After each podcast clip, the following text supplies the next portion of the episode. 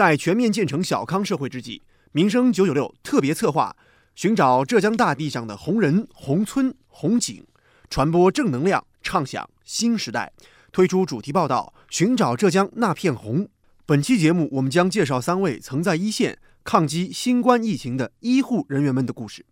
他们分别是浙二医院心血管内科副主任医师董良。身体的健康，可能某些程度上会比你今天赚了多少钱更重要。浙一医院肝胆胰外科护士陈思涵。嗯，我觉得就是可以自由的走出去，然后就是想干什么就干什么。这就是小康吧。还有阜阳中医骨伤医院急诊兼幺二零站点护士长李英飞。作为一名护士，我能用自己的专业、热情和汗水帮助痛苦中的患者，我很幸福。请听报道，向抗疫医护人员们致敬。第四期。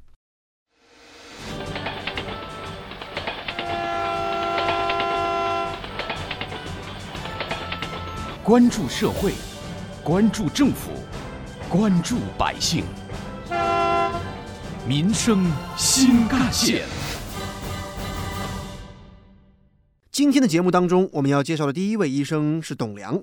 他2007年毕业于浙江大学医学院，获得博士学位。2009年赴德国完成冠脉介入培训，回国后首批获得心内专科和冠脉介入资质。2012年，他又赴美国哥伦比亚大学。长老会医院及心血管研究基金会深造，并获得博士后证书，长期从事冠心病介入及腔内影像学工作。在疫情发生之初，作为浙江大学医学院附属第二医院心血管内科副主任医师，他第一时间主动报名，去往浙江杭州定点诊疗医院浙一医院枝江院区支援。以前主要可能就是在我们这儿有个滨江院区的，反正就具体在那边参加我们心内科的这个工作的。年初六啊。得到这个浙江省卫健委的一个发文通知，说需要抽调多学科的这个医生啊，去增援就我们浙江省的重点新冠的这个病房。那么我们也自己报名，然后就第二天就出发。当时支援的医生们一到浙医的浙江院区，争分夺秒救治病患的工作就开始了。作息表我们基本上是就是分班制的嘛，医生是一一天二十四小时分为三班。然后呢，这个早班可能从八点到下午三点，然后呢，中班是三点到十点，然后晚班是十点到第二天早上八点，要求是无缝衔接，也就是说你之前可能你还没下班，那么下一班来接你的这个医生就已经在了。回忆在枝江院区工作的一个多月时间，董良医生说，医生们在院区内其实能活动的范围很小，每天就是从寝室到病房住宿，最多两人间。我们的活动范围其实非常小，每天就是从寝室，然后呢到这个病房，然后在这个期间啊，就是包括连走路啊什么的，我们一般来说是自己非常有数。住呢是最多两人间，相互之间都不能串门的，因为我们是按照组来工作的，就说你是医疗几组，那么组跟组之间，说实话有时候你要联系啊什么的，只能通过手机，只能通过电脑。进了医院门以后，就默认为自己是病人。但是呢，我们会呃严防死守，就是自己一定要知道如何在你的传染病房这个三区两通道之间顺利的能够安全的穿行。记者在采访中问董良医生，在诊疗过程当中，如果病人转危为安了，医护人员们会很激动吗？如果病人的病情不见好转，您又会不会感到沮丧呢？对于记者的提问，董良医生的答复是：作为医生，面对病人，保持理性是第一要义。但从小的细节当中来讲，我们是尽量避免有这种任何的情绪波动。你现在如果是在这种一线的工作当中啊，你要是想的太多，或者说很激动，走路走得很快，都有可能把病毒带起来。我们做任何事情在里面的话，其实都要有条不紊啊，其实是平时你在积累的。董良医生说，这次疫情给自己的感触就是“健康”这个词儿的含义其实很广，不仅仅是身体，更关乎心理。不是说所有的医生说手到病这个药到病除，那像神仙。这个是偶尔去治愈，时常去帮助，但是总是去安慰。从我们的观察来讲，说我们除了给他提供这些医疗的、比较理性的、比较客观的这些治疗之外，你可能还得去多跟他聊聊天。所以我们整个团队当中，这医院专门还派了这个心理卫生科的医生啊，定期轮岗的。董良医生的小女儿今年十一岁，在去一线支援之前，女儿和家人其实都很担心她的安全。不过担心归担心，家人们对于董医生还是很支持的。一开始我肯定说爸爸好吧，不要去，外面蛮危险的。但是呢，你跟他讲讲道理呢，他也知道的，因为爸爸是医生。但是如果说是有这方面的需求，需要我们到一线临床去的时候，那我家里面人，包括我女儿在内，都是很支持我的。我夫人的话，虽然也不是呃医务工作的啊，但是基本上还是比较支持我们的。而说起自己为什么要冲在一线，董良医生告诉记者：“医生首先是人，我们平时最好大家都是早九晚五。”可以跟家里面人你想干嘛干嘛，这是理想状态，几乎不可能。既然你说当年是选择这样的职业在那里，其实你说这样的风险也好，什么也好，我觉得这个时候职业就是要体现在职业的所谓的专业性。在定点医院的工作间隙，董良医生也会和自己的同事聊一些工作之外的事儿。在他看来，我们总不能在自己身体出了问题的时候才想到要求助医生，因为一个个体的错误行为很可能给整个社会带来大麻烦。人是健忘的，我们只希望大家吃苦要记苦，整个社会也是像人一样的，他要吃苦记苦。零三年到现在才十七年，为什么又会出现这么一道事情？说直白点就是吃苦不记苦。我们照样有人去那里，比如说吃野生动物吧，哦，他觉得很补的，他觉得补，他可以把全社会拉到危险的地步，这叫什么？这叫自私。对全社会来讲，那就很不负责任。也正因为如此，在董良医生看来，小康生活的基础就是身体的健康。我个人的理解，小康是每个人的小康，从来没有说画一条线，说你的收入达到多少范围以上，你就是小康。身体的健康可能某些程度上会比你今天赚了多少钱更重要。挖掘新闻真相，探究新闻本质，民生新干线。近期，《人民日报》曾发表文章指出，在这场疫情当中，涌现出许许多多值得敬佩的九零后。比如，武汉的一位九五后护士曾经说：“如果有不幸，我捐献我的遗体做研究，攻克病毒。”年轻人的胸襟和气度令人震撼。事实上，这样的九零后并非个案。或许有人会说，这是因为九零后的生死观念更加豁达吧？但是，这其实并不是因为九零后更加不怕死，而是因为他们更明白。在身前身后，什么才是人生中更有价值的东西？什么才更值得他们毅然的去守护？曾几何时，社会上有很多的杂音在质疑九零后的性格、志向、能力等等。而如今，随着九零后在社会的各个岗位上各就各位，这些声音也逐渐消失。接下来我们要介绍的是，浙一医院肝胆胰外科护士陈思涵，就是一位九零后。她也和我们刚刚介绍的董良医生一样，曾在浙一医院之江院区救护过病患。之前是在肝胆外科，然后二月二十六号去的枝江。从二零一六年开始，陈思涵护士就在浙一医院实习。二零一七年，他从绍兴文理学院毕业之后，一直在浙医肝胆胰外科，至今是他工作的第三个年头了。他告诉记者，去定点医院一线支援是他自己自愿报名的。或许有些初生牛犊不怕虎吧。就是因为我们也是要报名的嘛，然后当时第一批就报了嘛。呃，一开始是没有告诉我爸妈的，然后后来因为我是大年初二呃到浙江的嘛，然后在就是来浙江的路上是我爸送的我的嘛，所以我当时，因他们应该知道。陈思涵护士说，因为自己是独生子，其实去一线这件事儿，他的妈妈一直非常的担心，而这时候平时不太善言辞的爸爸用实际行动给了他。莫大的支持。我爸的话是党员嘛，然后的话他也是就是责任心也是蛮强的。嗯，他虽然就是很担心嘛，但是心还是支持我的。他说就是一定要保护好自己，然后如果有什么需要的话跟他们打电话。父亲还是不太会表达的嘛。嗯，在自己的职业生涯当中，这无疑是他第一次面对这样棘手的情况。上了一线，如果说一点都不怕，他说那是假话。我和就是我们那个病房的护士长是第一个去病房，就是接收病人的，因为那时候就是病人从庆春转过来嘛，然后就是去把那些病人接上来，然后就是安置好他们。其实那时候就是心里还是会很担心的，就是原先科室的领导，然后同事之间都会相互鼓励，然后的话也是相互照顾的嘛，就是也是一步一步克服过来的。陈思涵护士说：“她当然明白，上了一线怕是没有用处的。她能够做的就是把自身防护做好，同时尽可能的适应环境，照顾好身边的病患。有一个老爷爷吧，他是从那个监护室转回来的，然后他他其实情况其实还蛮好的，呃，八十多岁嘛啊，但是他的老伴在监护室也是，他其实生活是不太能自理的，然后的话，我们每次就是劝他说，呃，吃饭什么的，就是他都是不肯吃的，说没有胃口。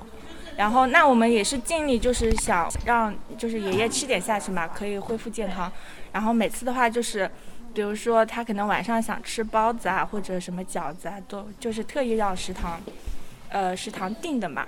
但是其实这样的效果并不是很好，因为他还是就是比较担心他的老伴。然后他的女儿的话也是在住院，就是其实这期间就是没有人可以照顾照顾了他们的。也正是因为这样，陈思涵护士说，医护人员们不仅要关注病患的身体变化，也要照顾病患的心理健康。其实，在病房工作，就是遇到的最大的困难，就是因为每个病人都没有家里人的陪伴，其实陪伴最多的就是我们，更加的依赖我们，然后我们也只只能尽心竭力的帮助他。接受记者采访的时候，是陈思涵护士刚刚结束了定点医院的工作，在湖州安吉接受统一安排的隔离疗休养。那个时候，他似乎还没有马上切换到休息的状态，还在想着和工作相关的事儿。就是像我们的话，就是可以写一下论文，因为会有临床的那个案例啊，什么比较经典的，可以写一下文文章。然后写好之后，因为经验不足嘛，可以让老师修改一下。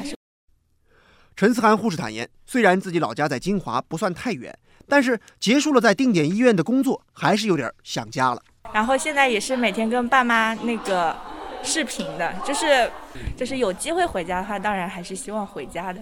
在九零后护士陈思涵看来，这次疫情让她重新定义了自己心中的小康生活。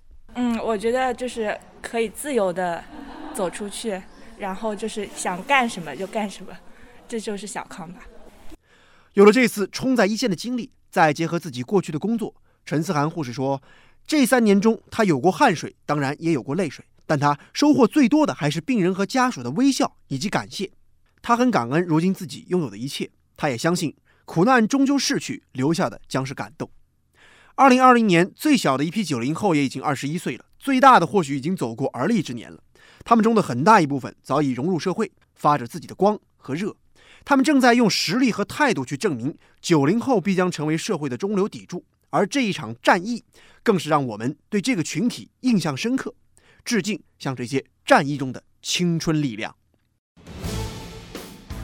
挖掘新闻真相，探究新闻本质，民生新干线。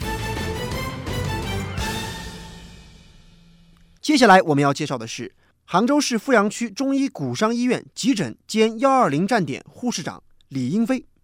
二月九号，杭州市富阳区支援武汉的第二批医护团队们出发了。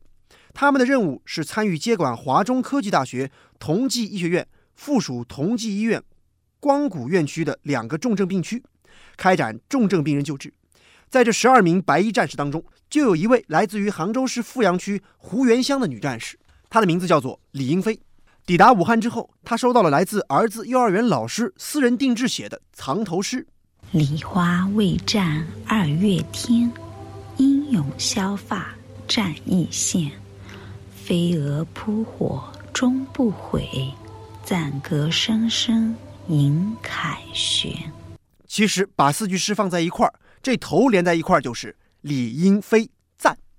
李英飞说，当时读了这样的诗句，在感恩与感动之中，才发觉当时自己已经驰援武汉整整十天时间了。出征时儿子的拥抱，和武汉初次见面的场景，第一个班的忐忑。第一个治疗的开始，都还历历在目，好似是昨天。二月九号，我随富阳区第二批驰援湖北武汉医疗队来到武汉。当我们的飞机即将降落武汉机场，从飞机上往下看到，往之的立交桥上一辆车也没有。悲悯之心油然而生。在那个时候，李英飞护士感受到武汉这座城市正在经历莫大的苦难。他说自己当时最深的感触就是自己能为武汉的抗疫做出点贡献，感到很欣慰，同时也忘却了之前的紧张和恐惧。二月十号是他抵达武汉的第二天，为了方便穿脱防护服，同时也降低自身的感染风险，他和队友们商量，用剃须刀为彼此剃光了额前的头发。我多年精心呵护和保养，才有了这一头的长发。但是为了胜利，就牺牲它一下吧。看着镜子里那一头参差不齐的头发，顿时鼻子一酸，眼泪就在眼眶里打转。我马上低下头，调整心情，不能让这样的情绪影响身边的同伴，更不敢和家人视频，怕他们看到会难过，会担心。于是，我们相互加油打。气，因为我们知道，若为战役故，青丝红颜皆可抛。二月十四号是李英飞护士在武汉的第六天，也是参加战役的第四天。这四天的工作，用他的话来说，忙碌而又紧张。在光谷院区的重症病区，我们连续几个小时的工作是跑动着的，看着疲惫的战友。我们会送个大拇指鼓励。这里的生活就是工作，工作就是救死扶伤。当电话通知我下楼拿快递的时候，我还有点儿不敢相信。在往年都是鲜花、蛋糕的日子里，我们收到了别样的礼物，箱子里满满当当的饼干、维生素片。冲锋衣，李英飞护士说：“那一刻，她的泪水再也控制不住了。疫情下的湖北寄快递很难很难，何况是寄往武汉呢？当他得知那次快递专送是由杭州市富阳区卫生健康局后勤保障队和中国邮政富阳分公司开通的 EMS 绿色通道时，他和他的同事们心怀感恩。我们知道，我们不是孤军奋战，我们有最强劲的后援团。”让我们能更安心的在前线冲锋陷阵。今天是在武汉的第十天，上班之前打下这些文字，是为了记录这段特别的日子。作为一名护士，我能用自己的专业、热情和汗水帮助痛苦中的患者，我很幸福。健康所系。性命相托，是我们每一位医务工作者永不能忘的誓言。李英飞出生于浙江省杭州市富阳区湖源坑口村，算得上是一名土生土长的湖源妹子。早年间，她的父母外出杭州打工，留下了三个子女在家相互照顾，独立生活。这无形之中也培养了她独立懂事的性格。而说到这次在一线抗疫，报名的时候，他也是偷偷瞒着家人报了名。报名之前，李英飞也没闲着，一直忙于高速卡点的一线疫情防控工作。等到二月八号晚上，确定能够参与武汉的支援，这才告诉了家人。丈夫任先生和他的其他亲戚当然知道一线的困难和危险，但是终究还是支持了李英飞的决定。我们也希望所有的一线的白衣天使们可以早日战胜病魔，早日凯旋而归。今天的节目当中，我们介绍了浙江大学医学院附属第二医院心血管内科副主任医师董良，浙一医院肝胆胰外科护士陈思涵，还有杭州市富阳区中医骨伤医院急诊兼幺二零站点护士长李英飞。疫情面前，他们有的向着抗疫的一线逆行，有的坚守在杭州的定点医院抗击疫情。从他们的身上，我们都看到了医者仁心，看到了医护工作者的平凡和伟大。向一线的医护人员们致敬，他们是抗疫大军的中坚力量。有了他们的付出，我们有理由相信，春天终会到来，疫情终将过去。好，医护工作者们的故事，今天我们就说到这里。感谢大家收听今天的《寻找浙江那片红》主题报道，我是子文，下期节目我们再见。